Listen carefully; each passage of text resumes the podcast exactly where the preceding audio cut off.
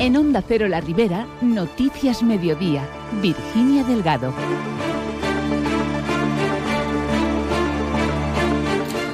Muy buenas tardes. Finalmente ha fallecido el hombre que permanecía ingresado en el Hospital de la Ribera en estado crítico tras ser golpeado por otro por una discusión de tráfico en Alcira. Enseguida les damos más detalles. Por otro lado, también contarles que la Guardia Civil ha detenido a tres personas y desmantelado en Yombay una plantación de marihuana indoor donde se han requisado más de 1.400 plantas. La rehabilitación y presentación del proyecto del Teatro del Siglo en Carlet, donde hoy asistirá el presidente de la Generalitat Valenciana Carlos Mazón y Medio Ambiente conforman la actualidad de este jueves 29 de febrero. Se la contamos hasta las 2 menos 10 de la tarde. Comenzamos.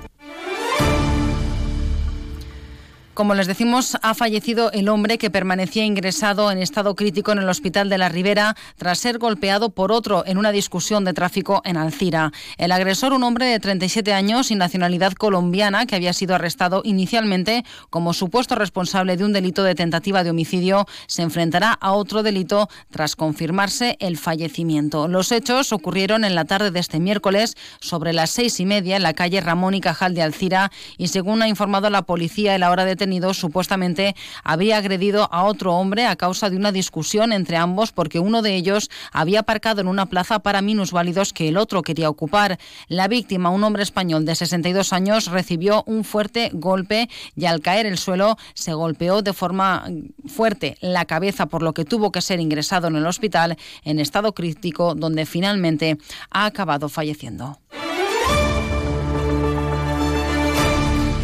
También en clave de sucesos, la Guardia Civil ha detenido a tres personas y desmantelado en Yombay una plantación de 1.400 plantas de marihuana. Las pesquisas comenzaron hace apenas unos meses cuando se detectaron varios apagones de luz en una zona residencial de Yombay que incluso obligaron a la operadora a sustituir el trenzado eléctrico por sobrecarga. Además, se percibió que en una zona dentro del apagón tenía un fuerte olor a marihuana. Los arrestados, dos hombres de entre 27 y 69 años y nacionalidades albanesa y eslovena y una mujer de 27 años y nacionalidad rumana se enfrentan a un delito contra la salud pública por tráfico de drogas y otro de defraudación de fluido eléctrico.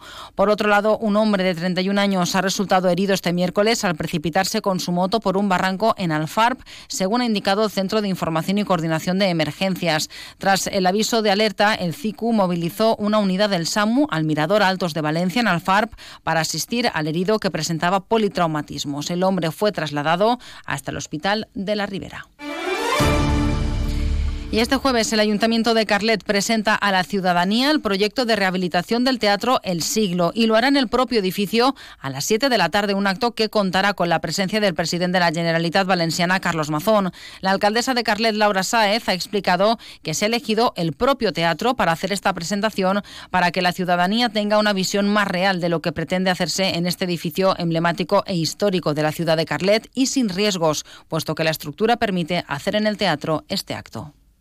El primer que farem va ser preguntar-li a l'arquitecte municipal perquè pensàvem que era més convenient fer la presentació allí perquè podrem disfrutar dels panels en les que vegem com era el teatre originàriament i com serà el teatre en el futur i estant allí físicament podrem veure en quina és la situació actual del teatre. No n'hi ha cap perill perquè la estructura eh, no té cap problema i el sostre se va canviar i és nou i no n'hi ha cap problema.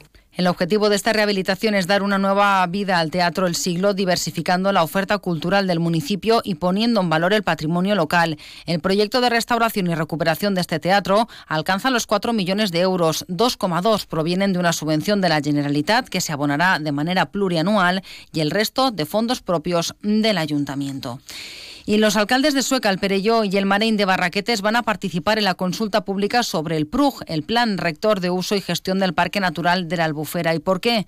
Para insistir en que se escuchen sus peticiones en el documento definitivo. El alcalde de Sueca, Dimas Vázquez, ha explicado que como ciudad que cuenta con un mayor número de metros cuadrados dentro del parque natural y que se preocupa por el medio ambiente, como gestor público, se debe hacer un seguimiento e incidir ante la Consellería para que no olvide sus peticiones. El alcalde del Marein de Barraquetes Barraquetes, Jordi San Jaime y el del Perelló, José Codoñer, consideran necesario estar ahí y, por tanto, pese a que ya se presentaron unas alegaciones ante la Consellería en su momento, apuntan que conviene participar de esta consulta, refrescar la memoria y que sean sabedores de que están pendientes de todo el proceso. Perquè creguem que nosaltres som una part molt important del Parc Natural de l'Albufera i necessitem solucionar certs problemes per a eh, sol dotacional, per a escoles, per exemple, com el Marell, per al període també eh, expansió per a tindre també un parc i, i també sol dotacional que necessitem també.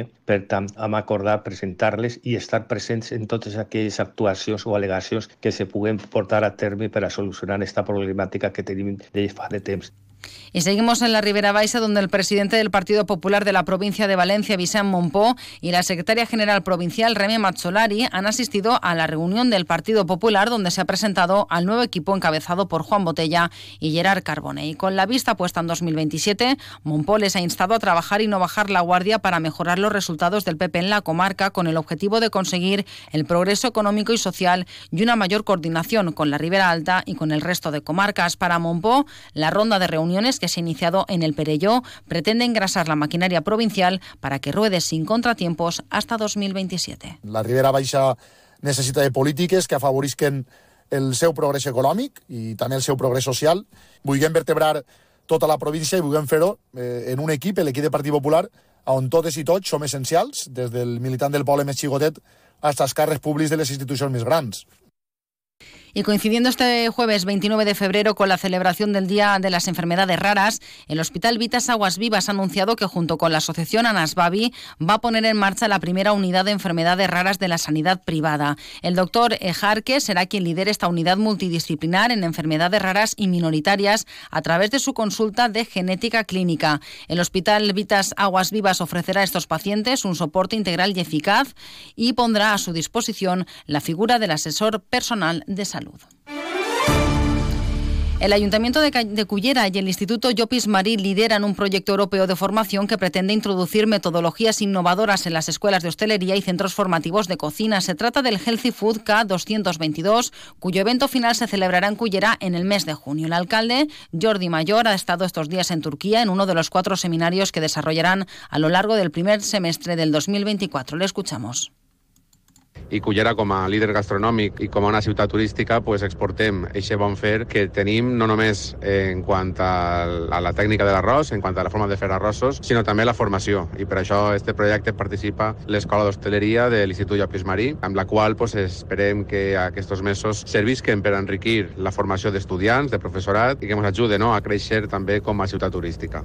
Y nos vamos ahora hasta Alcira, donde tres pirotecnias valencianas dispararán ocho mascletaes durante la Semana Fallera y por primera vez una el Día de la Crida. Serán Pirotecnia Crespo, Pirotecnia Nadal Martí y Pirotecnia Valenciana. Completarán la programación de fuegos artificiales las dos noches del fuego los días 17 y 18 de marzo. Este año la novedad es que la cita con el ruido no tendrá lugar solo los mediodías de la semana fallera. Este sábado 2 de marzo, por primera vez, la Plaza del Reino vibrará con la primera mascleta que disparará la pirotecnia Crespo a las 2 del mediodía. Tras la crida por la noche también se disparará un castillo de fuegos artificiales. Mar Chordá es la concejal de fiestas de Alcira. La escuchamos a los pirotécnicos. Gracias siempre por trabajar de una forma excepcional con las fallas de Alcira. Vuestro trabajo es muchas veces invisible, pero sois los que más ruido hacéis. Su color, su olor y su humo es un signo de identidad que nos representa como falleros, alcireños y valencianos. Porque sin vosotros y la pólvora las fallas serían menos alegres, menos emocionantes y, en definitiva, menos fallas. El 10 de marzo la macro desperta infantil se mantiene, así como el homenaje al fuego antiguo. Ya que hablamos de fallas, en Sueca la guía didáctica de las fallas 2024 ya se ha repartido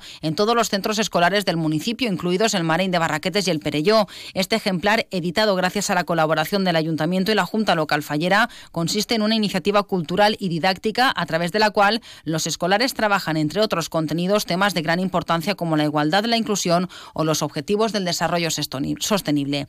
Desde el consistorio han destacado la buena aceptación que tiene por parte del profesorado. Muestra de ellos que ya le han llegado solicitudes de centros de otras poblaciones para poder utilizarla, lo ha contado el concejal Joan Carles Vázquez. Sí, sí, eh, es, va, va exportándose, conociéndote el profesorado también, porque es una forma de trabajar. No tocamos un tema concreto del ámbito fallero, sino que abrimos el abanico mucho. En este caso, este año, pues con el invisible que trata sobre la pobreza y sobre eh, que no está en, países tercermundistas, ¿no? Sino que a lo mejor lo tenemos dentro del aula, ¿no? La guía didáctica de las fallas se publicará en la web municipal del Ayuntamiento de Sueca. Y otro apunte antes de marcharnos, Mar Lloret, profesor de Educación Física del Instituto Joan Fuster de Sueca, ha sido elegido el quinto mejor docente de Educación Secundaria y Bachillerato de toda España en los premios Educa Banca 2023. Nada más, noticias ahora de la comunidad. Buenas tardes.